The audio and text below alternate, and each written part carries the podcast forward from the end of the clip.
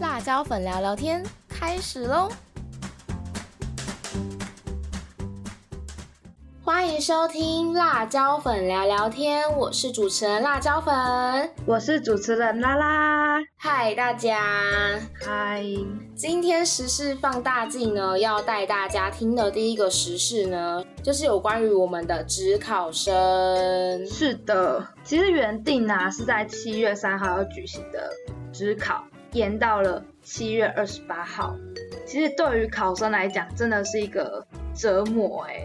小小煎熬，对，要多撑将近一个月去奋斗，而且加上之前啊三级警戒的时候，就是一些户外的运动都会受到影响。嗯，我觉得因为普遍的考生一定都是压力非常的大，对，所以他们有时候需要释放一点压力，可能运动，然后跟朋友打篮球啊、跑步啊，或者是去健身房暴汗呐。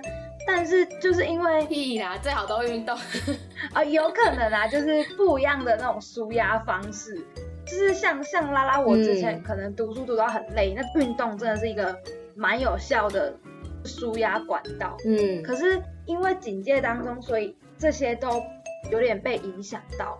就是会有一些考生就会觉得好像陷入地狱，有没有？每天关在家里读书。对啊，而且讲到职考生跟那个全国三级警戒，那时候还没有降啊，但是就会让我联想到他们今年的那个考场规则很严呢。哦，对，蛮严的。因为今年除了延期之外呢，另外一个就是学校都不能设立考生服务队。没错，因为通常都会有那种可能在哪个学校举办这个考试的话，就会有可能学生然后穿那种背心指引考生说你的市场在哪里，嗯，或者是厕所在哪里啊，饮水机在哪里，就是有个指引的动作。但是因为这次疫情的关系，也不要让太多人参与，对，所以就取消了这一个考生服务队，而且规定学生都只能在市场内喝饮料啊、吃东西，而且必须要用隔板隔着这样，嗯，比较安全啦。因为像我们之前的时候，可能就是会有一个大型休息区，就是如果考试的时候我们会在市场，可是考完之后我们就会到那个大型休息区。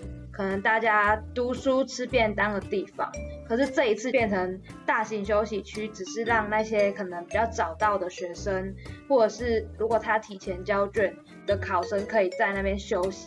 但是那个地方是禁止饮食的，跟以往就是很不一样。嗯，对啊，而且因为考试，其实像这一次的职考人数好像也是有史以来算是蛮低的，哎。对，比较低，而且他们在职考的时候，天气状况还不是很好。嗯，像是第一天呢，就有些地区可能就下雨的状态。对，所以有些考生是冒雨应考的情况。嗯，其实我觉得啦，那个心情会有点受到影响。就连下雨天，你都已经闷这么久，要准备考试，嗯，然后考试当天又来一个雨，就可能你去的时候你。都已经有点鞋子湿掉啊，衣服湿掉这样。对啊，而且我跟你说，有些像被当做考场的学校啊，他们可能学校本身就蛮容易淹水的。像我们之前母校就，如果是那种下大雨哇，前面那个。脚一踩下去绝对湿掉哦，对，没错，就觉得他们真的蛮辛苦的。虽然我觉得我们这一集播出的时候，他们只考应该也差不多结束了，对，考完，但还是帮他们加油啦，只考生加油！毕竟我们很多人就是可能其他人没有考试的压力在看奥运，可是他们要坚持奋战到底，没错。像我真的就每天看奥运，然后为我们台湾队加油。可是他们却是在考场里奋斗，辛苦了，真的。对啊，大家都有自己的战争要去努力。OK。对，不管是我们台湾队的选手，还是职考生，加油！好，那我们第二则呢是有关于疫苗的新闻。我们真的是从第一集到现在已经要第十集了吧？没错。都。每次有疫苗，一定会提到。对啊，但没办法，这就是真的是新闻，每一天会出现。你看新闻都每天出现了，我们一个礼拜一集一定也会出现。而且其实这一次要跟大家讲的呢，是一个好消息啦，就是继立陶宛以及斯洛伐克之后呢，捷克政府在七月二十七号也宣布要捐赠三万剂的疫苗给台湾，真的是超感动的，太感谢了。对，因为其实捷克政府他们已经是继前面刚刚提到的立陶宛跟斯洛伐克之后第三个欧洲国家，就是对台湾这样雪中送炭。虽然可能前面是因为我们有跟他们合作啊，或者是有一些帮助之类，但我觉得。就是一个很好的善循环啊，嗯，很暖。那再来呢？除了这个之外啊，还有一个就是有关于我们 COVID-19 疫苗施打医院登记预约系统啊，在七月二十七号的时候就已经有重新再度开放给民众登记了嘛。那在这一段开放期间呢，如果还有听众朋友们还没有登记施打医院啊。或者是你想要更改你想要施打的疫苗意愿的话呢，都可以赶快趁这一段时间去登记。那它的截止日期呢是到八月二号的中午十二点。那除了再次开放之外呢，还有一个很重要的就是这一次系统的那个疫苗选项啊，增加了我们国产疫苗高端哦，高端，对，它就是开放给年纪有满二十岁或是二十岁以上的民众可以做选择这样子。所以现在有三个选项，对对对，就是 A 利、莫德纳跟高端。嗯，那这一次如果你去改登记的话，政府呢，他们那边还是会先处理，七月十九号中午十二点以前已经先登记好，因为那一批是最快结束的嘛。那如果你可能有在更改的话，你可能就会被再往后排处理这样。哦，而且还有一个地方，大招粉稍微提醒一下大家，就是。之前我们不是都会说，我们登记完要收到那个简讯之后才会去预约嘛？嗯，对。但其实前几天就有蛮多民众反映说，哎，我还没有收到那个简讯通知，可是我预约就成功了。然后那时候陈时中就有说，其实简讯。是一个提醒的机制，所以只要你是符合那个预约资格的，就算没有简讯，你还是可以预约成功。嗯，所以大家就是自己稍微评估，就可以去试着预约看看啊。如果没有，就是没有啊。了解，大概是这样。好，那下一个拉拉来跟大家报告一下。这件好消息其实就是七月二十七号开始，三级警戒已经调降到二级警戒啦。相信大家都知道这件事情。嗯，那其中呢，它就有包含七大原则跟三大禁止。那七大通则的部分呢，前面其实就是跟之前一样，就是口罩不离身啊，然后到各个场所一样都要保持十连制的登记。那人与人之间一样要保持社交安全距离。那比较有变动的呢，是人流管制上面，室内人数呢就限制五十人，那室外人数是限制一百人。嗯，那另外有开放婚宴啊、公祭，就是这个可以举办。那公祭的话，就是要遵守内政部的相关防疫规定。嗯，婚宴的部分呢，就是不可以像我们平常都会逐桌敬酒啊，一桌一桌敬酒，那这就是不能的。对对，那婚宴就是禁止的嘛。所以，如果之前没有办婚宴的人，现在可以办了，只是一样要遵守防疫的规定。没错。那另外的三大禁止呢，是暂不开放的场域，像是游泳池啊、八大行业啊，还有一些绕境跟进香的这个活动。因为绕境跟进香，他们都是属于那种很多人，对，要到很多地方，移动的范围很大。所以这个是被禁止的宗教活动。嗯，可以理解。其实我觉得降二级之后，我有点担心哎，就是大家可能因为你看刚刚前面拉拉你也有提到说，其实室内跟室外可以群聚的人数变蛮多的。嗯，所以就想说会不会因为这样又有一些感染的风险之类？因为其实大家如果关注到新闻的话，也知道这几天有几个本土案例出来了。对。也是很担心，而且大家其实因为前面我们防疫这么长一段期间，所以大家其实在家里都被闷坏了，所以有些人就会开始想要出去透透气啊，出去玩。那原本我们未解封的状态其实是限旅行人数是九人以下，那现在呢，就是到二级的时候是可以限制五十个人以下，可能就可以开团出去玩这样。所以其实这也是真的蛮大的风险。就人就开始真的是想要，呃出去放风，然后就会越来越多人聚集在一起，其实是蛮担忧的一个部分。对，不过我觉得另外一个好处，真的就是可以疏解大家防疫疲劳的部分。嗯，对啊。但是我觉得它就是虽然说政府有开放降级，但其实啊，从降级这件事一传出来来看。还是有不少店家就跟我们一样是维持担心的状态，有点观望，所以反而有些店是关起来的，或者是持续维持着禁止内用、只能外带的那一种状态。所以我就哎，其实那时候看到相关的消息的时候还蛮惊讶的，因为我以为大部分的店家都会是持欢迎态度，但是后来他发现其实也不一定。其实还是会怕啦，毕竟，而且有时候有些人外地来的，你也不知道他们到底有去过哪些地方，或者是跟哪些人接触过。如果我是老板，其实也蛮害怕的。可以理解。那像我今天有听到一个，就我在跟朋友聊天的时候，听到一个蛮有趣的是，他就去吃火锅，是。然后因为那家火锅店现在有开放内用，但是因为原本其实是四人一桌，然后共一锅的状态，可是现在因为都不能共锅，所以就变成是一人一锅，所以就一个人坐在那个四人的大桌子，然后一锅这样吃。然后因为呃那家火锅店就是你要自己去夹一些东西啊，或者是自助的什么的。对，可是因为现在也是为了要避免人这样移动，所以就是你要写那种清单给服务生，然后服务生来帮你去拿，或者是去帮你挤冰淇淋这样。然后我那个朋友就说，他那一天看，他就发现服务生整个超忙，而且因为太多人、太多桌，就可能服务生就会搞混，然后就会送错餐，好辛苦哦。但也是另类获得，算是比平常还要多的那种高级服务的感觉。嗯，对。好，那讲完这样二级警戒的部分呢？再来最后一个呢，就是大家最近最关心也最开心的东京奥运了。没错，我们国家选手真的是表现的非常亮眼，真的。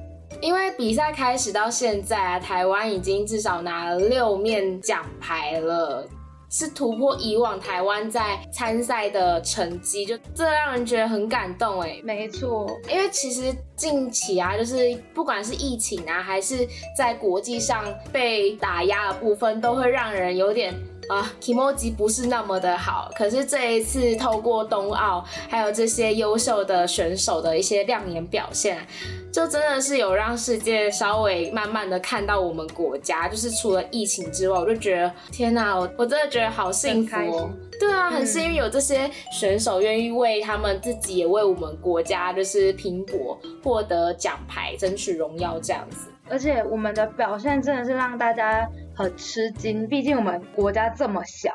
可是我们是在两百多个国家里排名前十几的国家，超厉害的耶！真的很值得就是夸奖选手。那其实，在冬奥举办这段期间呢，同时也延烧出另外一个话题，就是有关于我们国家的名字。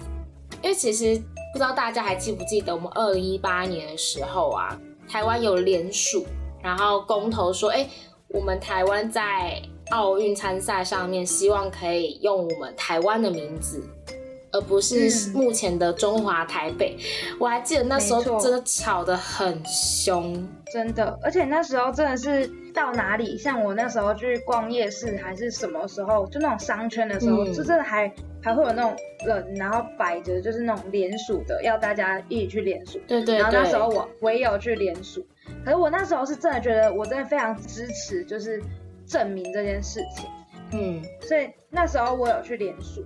可是后来呢，其实联署完之后，因为我看到其实很多我们台湾的运动员，他们也是很担心关于这个证明后他们没办法出赛的部分。对。那我也是后来发觉这个问题，对耶，如果万一我们真的真的好，我们要到了一个名字。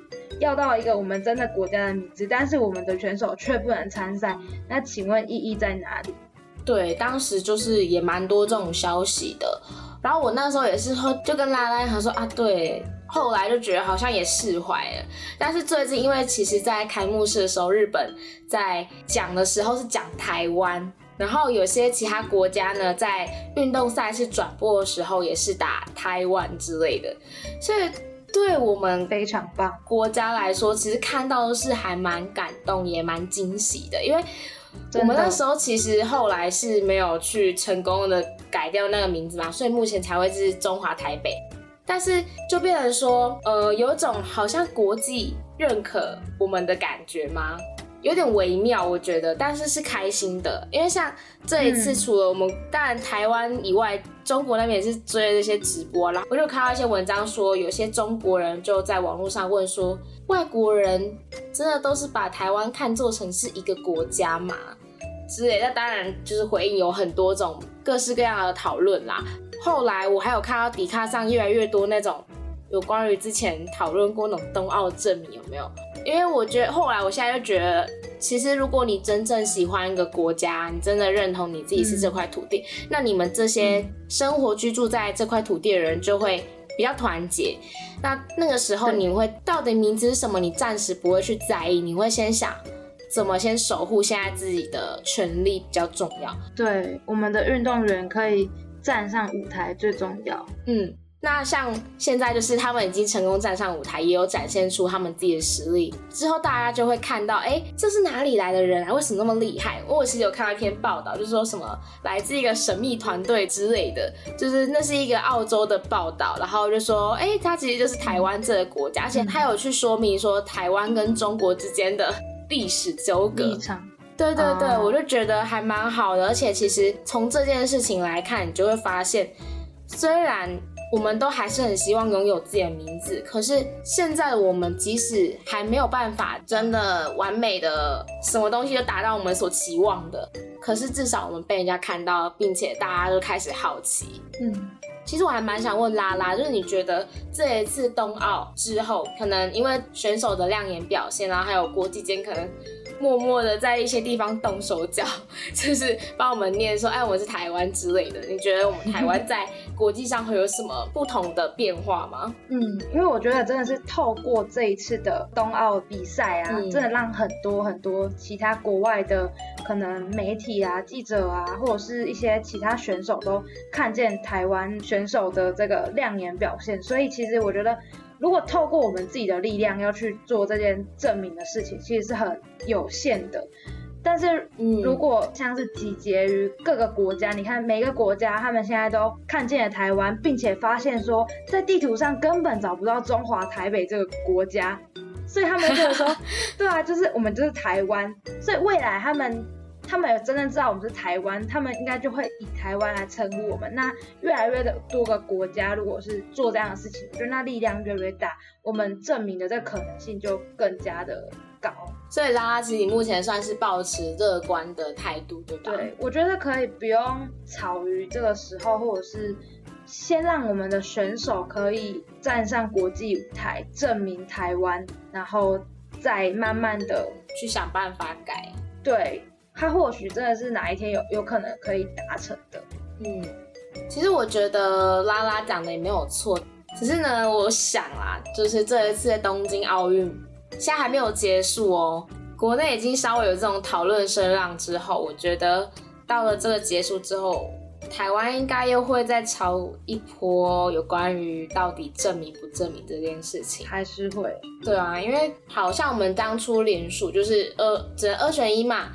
可是你那二选一，大家是看结果，不管你过程怎么样，大家看的是结果，然后就很多人就会开始用一些意识形态啊，或是一些讲法说，哎，你怎么可以就是投不同意？你不同意就是不爱国家，会有一种爱国情操绑架的感觉吧？真的不是这样讲的。可是我后来就觉得，就是不管怎么说，做这个决定不代表就是爱国家，做那个决定也不代表就是很喜欢国家。因为我觉得，哦，这好像真的会太多政治色彩，但我觉得啦，大家有时候看事情可以尽量多角度，嗯，多去想一下这件事情为什么最后结果这样，那这个结果是有什么样的原因去探讨，不要太二分法、二元对立，很多东西会很可惜。嗯，我觉得真的是很多事情都是一体两面的，而且有时候我们会有一种毛病，就是我们会把自己的想法或观念，然后就去强加在一件事情上面。嗯，像是当初说要证明的时候啊，我们的羽球一哥呢就有做了一个神比喻，他说拔牙痛的是病人。嗯，所以我们就觉得像拔牙这件事情就是证明这件事情。嗯，那如果真的证明之后会发生什么事情，我们其实也不知道。可是我们就只是一味的想说要以台湾去出赛，可是我们却没有想到那些病人，就是所谓我们的就是国家的选手啊，到底会怎么样？嗯嗯。因为我其实原本在开始聊之前在纠结啊，到底要不要就是跟大家聊这个议题，因为我们好像也没有办法说真的讲得非常的。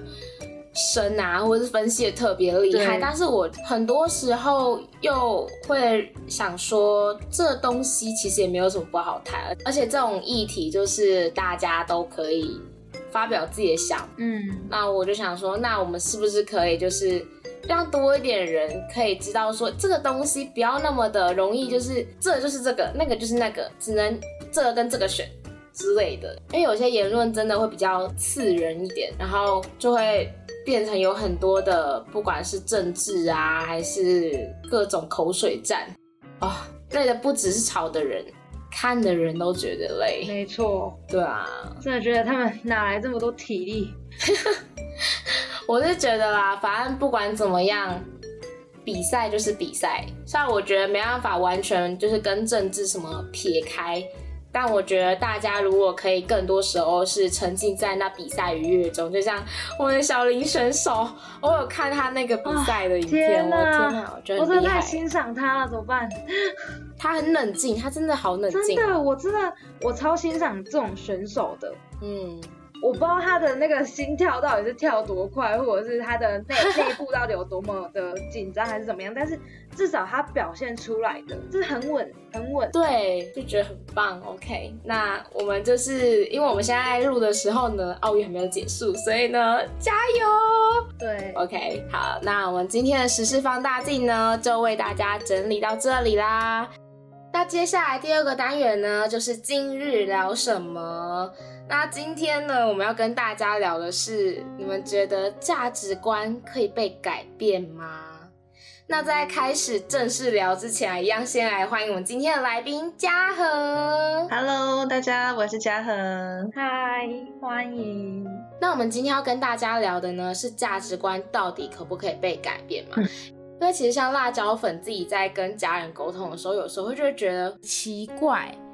这些事情，朋友之间其实根本不用那么计较。为什么你变成说好像每个东西都要跟人家算得很清楚的感觉，就会觉得哦，为到底为什么这个其实不是就那样吗？嗯，为什么要想那么多？或者是你的观念为什么还停在以前那一种，就是没办法更新之类的？真的。所以有时候我就觉得，天哪，这价值观到底是要怎样？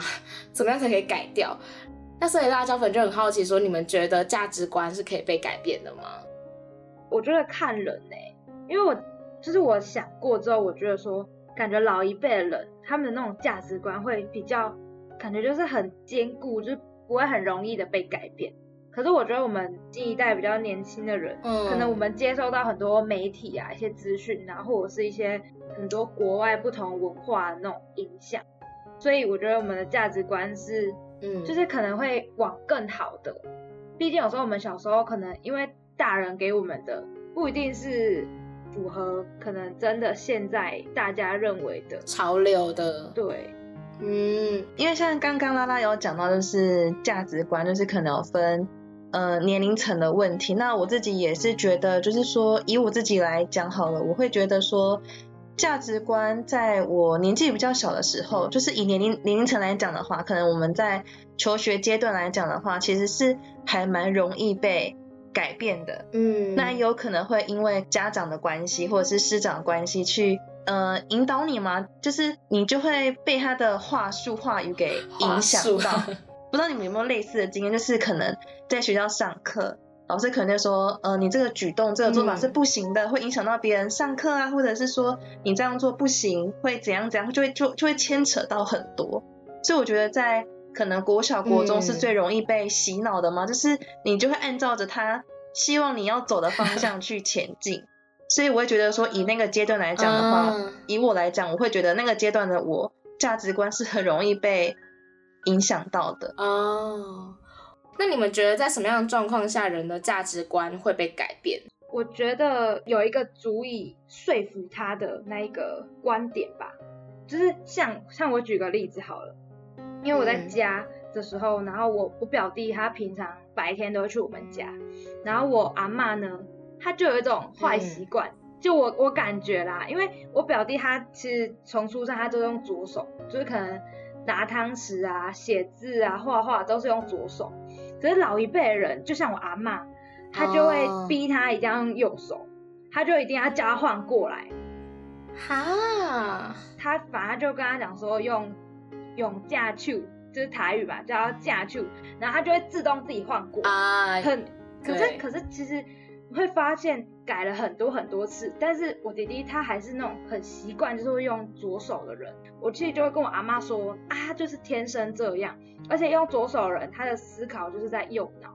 啊，我们平常用右手思考就在左脑，就是不一样的。你不要这样子随便去改变他，这样子可能会影响他。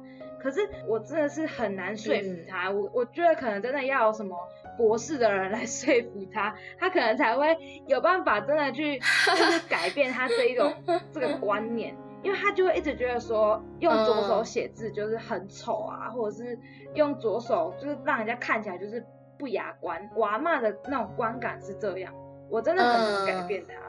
嗯哦，真的，真的蛮多会这样。我觉得像我们家我妈的例子就是，呃，她很喜欢看一些有关于健康之类的东西，就是可能吃什么会对身体好啊。可是你后来看一看，你就会发现他真的什么频道都看。然后我就会跟他说：“妈，你其实可以看什么什么什么什么什么什么什么什么之类的。”因为就是我会推荐给他的什么卫生署之类的啊，就比较有公信力的，而不是那种比较小道的。但是我妈就会觉得我很烦，然后就会说，或者是说像看病这件事情，看医生就是可能她真的很不舒服，然后我就说，你比如说像因为我妈睡觉的时候很容易睡到一半会咳嗽，然后就被呛醒，然后我不要听到他的咳嗽声就醒来，想说这样应该是睡眠品质太不好吧，感觉就是因为他已经是很长期，应该要去做个健康检查什么的，然后我就想说。对，你应该要去啊，一直会劝他，他说不要，我又没有生病，我只是偶尔，然后，然后甚至他还说，啊，就是只有我回家才会这样，我就哈，什么东西？对啊，那嘉禾你呢？你觉得什么样的状况下人的价值观会被改变？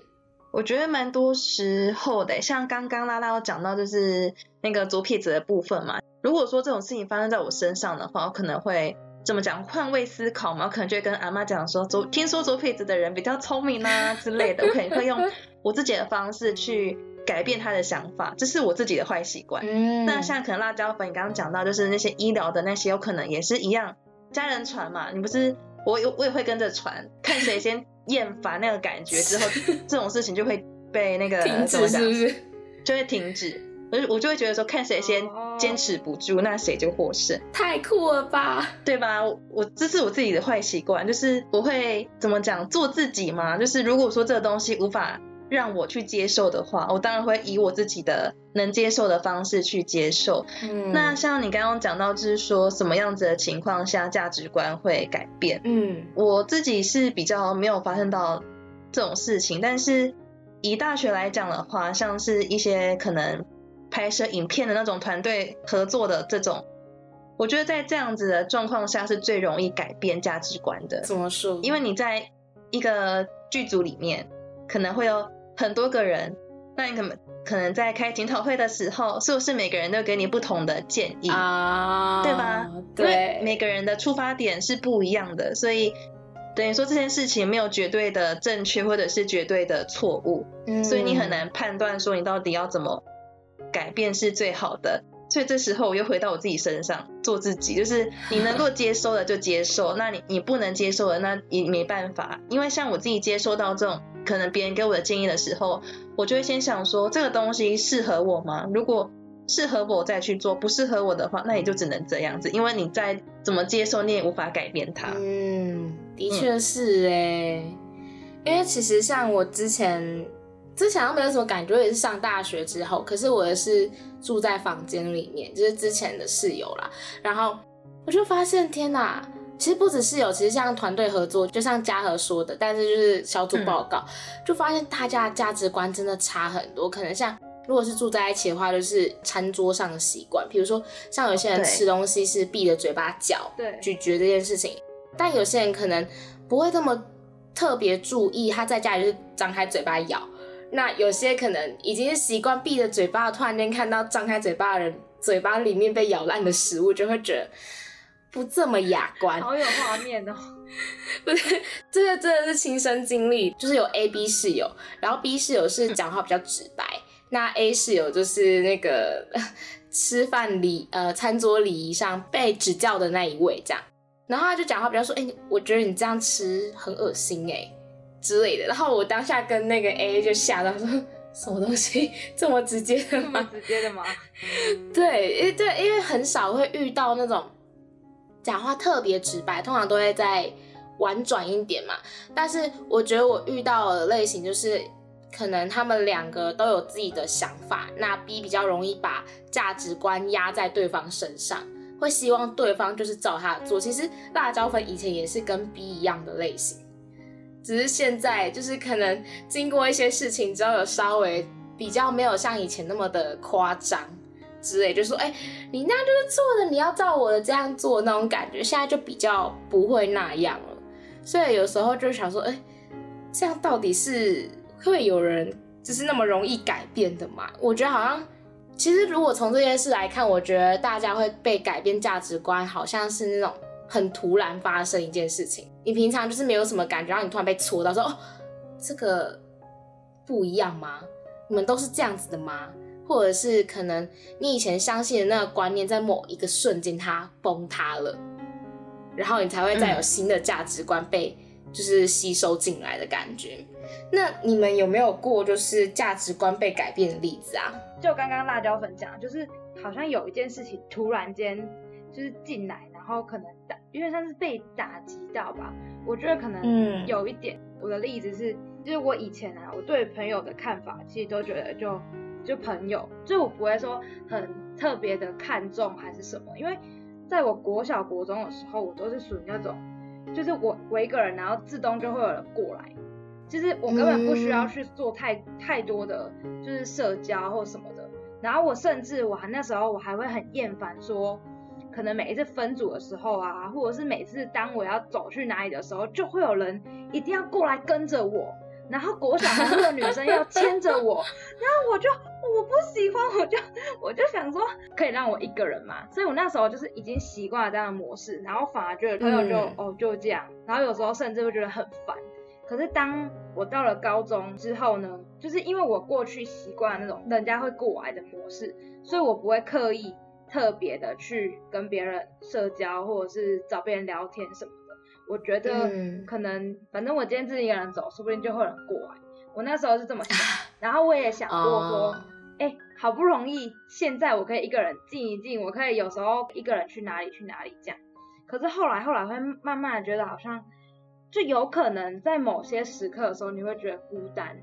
因为我就是真的不是那种主动的人，所以有时候甚至我希望有人陪的时候，我也不会去主动的，就是找朋友找别人。对，哦，所以我觉得就是在这个交朋友这个价值观啊，就有改变。就是到后续啊，我觉得说，嗯，就是关于友情、朋友，这个都是要去经营的，然后你要去主动，就是从以前的被动。到后面的愿意去主动的这个价值观跟珍惜朋友的这个价值观，我觉得是有被改变的哦。我反而是跟拉拉相反的，哎，就是呃，虽然我也觉得朋友有时候的确是需要经营的，可是对于就是在意朋友这件事情，因为。我以前，我以前是反而跟拉拉相反，我是非常在意朋友，以朋友为主。因为我以前在国小的时候有被排挤过，所以我就很害怕没有朋友这件事情。因为我其实是那种比较喜欢跟朋友在一起聊天啊，干嘛干嘛，就是刚好喜欢什么事都一起的类型，所以我就会很害怕说，像国小一样，就是我朋友突然间离我而去那种，所以变成说我到国中，我整个看超重哦。就算我可能，因为我以前是那种不会晚睡，除了看终极一班那个一例外，那个是例外。但是我就是没事，我会早早睡觉，可能十一点、十十二点我就睡。但是我为了就是留住那个朋友，因为我每次密他的时候，他刚好就是都没有在线上。那时候智慧型手机刚刚流行，大家都在传赖，有没有？然后我就为了那个朋友，因为他都十一二点才回我，我就为了跟那个朋友聊天，我陪他聊聊到越来越晚，这样就是只是为了不要被冷落，就是怕没有话题，或者是他觉得我怎么都没办法跟他在同个时间这样。可是到了大学吧，大学之后我就慢慢的，好像因为我交到朋友类型也是跟过去不一样的，让我朋友有些就是会比较。会分那个顺序，那他比较是先以自己事情处理完为主，才会再跟朋友聚嘛。那我也是因为这些朋友影响，然后我后来就发现说，其实好像不一定真的要一直黏着朋友，或是一直要担心朋友离开，因为很多时候大学是你要一个人行动，一个人完成很多事情的。然后我才慢慢的。变成说没有那么的在意朋友，比如说他可能半夜一两点才回我，我也不会为了要赶快回他，除非急事啊，睡了就睡了。对，我会直接睡觉，我不会为了回他这边陪他聊聊聊到凌晨五点，这会疯掉。对，我觉得我跟辣辣观念蛮不一样，我们是相反。对啊，那嘉恒，那像我的话，其实原本也想要讲跟朋友有关，但是想到不行，要跟你们不一样。但是 先以朋友这个来讲的话，我自己会觉得说，因为。可能第一个是大家都是来自不同县市的人，嗯，那不同县市等于说大家的生活环境、背景、家庭都不一样，所以大家的价值观都会不一样。我也是到了大学之后才发生了很多怎么讲毁我三观的事情嘛，就是有些事情是这样子没错，嗯，但是我想说你们都讲友情，那我跟你们讲不一样，我讲的是有 关于就是师长的好了，就是。我价值观真的被改变是在我高中学测的那一阵子，嗯，就是因为那时候不是都有一个呃战前补习班的迷思嘛，就是要去那里最后一年要冲刺了嘛，对不对？对。我那时候就是在小补习班补习，然后老师就请到那种战前的老师来上课，因为那时候大家都是准备要拼自己理想中的学校嘛。对呀。那当然，因为到后期，我印象中好像是剩两个月的时候吧，倒数两个月，大概六十天左右的时候，嗯，就是多数的人应该会，应该说少数的人可能就是觉得啊，已经努力那么久，可以稍微休息一下的那个时候。但是我们我们那个老师说，同学们，你们要自己想清楚啊，你们高中这一年就是就拼这么。几天而已就可以读到你们想要的学校，这不是很好吗？嗯，你们知道那个老师怎么洗脑我的吗？怎么说？他跟我说，我们哈不用一定要读什么台青教城那种学校，我们有国立的就好。他举例的学校是成大，就是成功大学。成，我想说，老师成大是我们真的考得上吗？他跟我说，不是已经说。没有那个台青教了吗？对不对？没有台青教，后面应该就可以了吧？什么鬼啦？因为我们老师本身是那个学校毕业的。哦。然后说，你你们可以想象吗？在大学里面骑摩托车，哎，从 A 栋到 B 栋是要骑摩托车的耶。而且有一个独立的电影院，然后一个很大的球场，然后还说这些有的没有的，就是以那个时候的来讲，真的会他在打广告吗？被洗脑哎，然后。他也说，如果真的不小心，你真的成绩可以读到什么台大，你旁边的人可能是什么未来的行政院院长什么的，想说天啊，这也太恐怖了吧！我做社交吗？怎么？对对对，天洗脑。而且我觉得我不能接受的是，我们那个老师说，如果你读私立的话，你就是有种很歧视的感觉，你知道？我那时候就是不太能接受这一个点，但是我能够接受的就是读书可以改变你。这个人，嗯，这句话我是可以接受，但其他的我不接受啊。因为后来我也是读私立的，对，笑死，对吧？所以就是改变价值观这个东西，对我来讲的话，它就跟心灵鸡汤一样，就是你能够接受就接受，不能接受就算了嘛，因为你不能改变它，你就只能接受你能接受的部分啊。我自己这样觉得了，真的哎，对吧？我觉得这样很好哎。就不会太容易，就是像一块海绵一直吸收，对，嗯而是你自己要去过滤。对啊，而且我觉得很多时候，就像嘉禾讲的，就是求学的时候，很多老师都会尝试想要灌入他们所谓的价值观。真的，我们那时候也是有老师就一直跟我们说，就是你们要去读理工的科系啊，未来的那个出路啊，那个你可以工作的就很多。然后不像一些是社会组的，他们可能出来薪水低呀，然后又竞争很多，他就在给我们这些观念，然后不断的洗脑我们这样。我们三个肯定都听到是同一个老师讲的话，因为太熟悉了，笑死！因为我们三个只是读同一间高中啦，是大学不一样，所以我们我们真的对那些话特别的熟悉。希望老师不要听到。对，笑死！而且像我的话，我我也是被老师洗脑，他就是说那种，呃，就像我们在考学测的时候，我们都会纠结说，哎，志愿到底要填私立还是填国立？就是我们会有那种名校的那种迷思吧，应该也不是说名校，就是到底要看科系还是看校名之类的。嗯嗯。像我原本就是对于某些私立学校其实并不是那么清楚，甚至没有所谓的好坏的那种观感。但是因为被我们的某某一位班导啊，你们说啊，反正我们学校就是。读书差的女生就会去某某学校，男生就去某某学校。我其实原本真没有什么想法，然后你知道久了之后，我发现我真的高中的时候特别容易被洗脑，以前都不会。到底什么逻辑呀？还有男女分哦？对，然后他就说大家会选的学校就是那样。然后就这边学校就是这个男生男生会比较常选啊，女生就会选那个学校。然后到最后，你知道害我填科系跟学校的时候，我整个超纠结。害我最后啊，我就算我临时换志愿之后，我还被后悔要死，梦到那个老师在梦里面指责我为什么换学校，好可怕，噩梦，噩梦，我真的吓爆。对啊，所以我真的觉得有时候价值观真的影响一个人很深诶。对。像回到我们原本今天讲的主题，就是价值观到底可不可以被改变？我觉得真的就是可以的，只是容不容易。对，就是你改变那个时间点，就像为什么大家在改课纲的时候会吵一堆，就是因为这样。每一个人不一样。对啊，一开始小时候学，大家一直都是这样累积上去的话，你在后面才改的话就很难了。那刚刚前面有提到说，你们有没有哪些被改变的例子嘛？那是什么原因让你们去改变你们原本价值观啊？我觉得是经历耶，就是经历，就是当你经历过，像我就是因为经历过一些不同的阶段之后，我才会发现，像可能朋友的重要啊，或者是嗯呃，可能也是因为，嗯，我觉得像有些人啊，有些人的价值观有可能是受到可能像国外不同的文化，就举个例子好了，可能像是。我们其实华人本来都比较算保守型的，没错。而当今天外国那些开放的文化进来之后，然后慢慢的我们也会，就是那个价值观会被改变。所以我觉得是蛮多种原因叠加在一起造成的改变，这样子吗？嗯嗯。那嘉禾呢？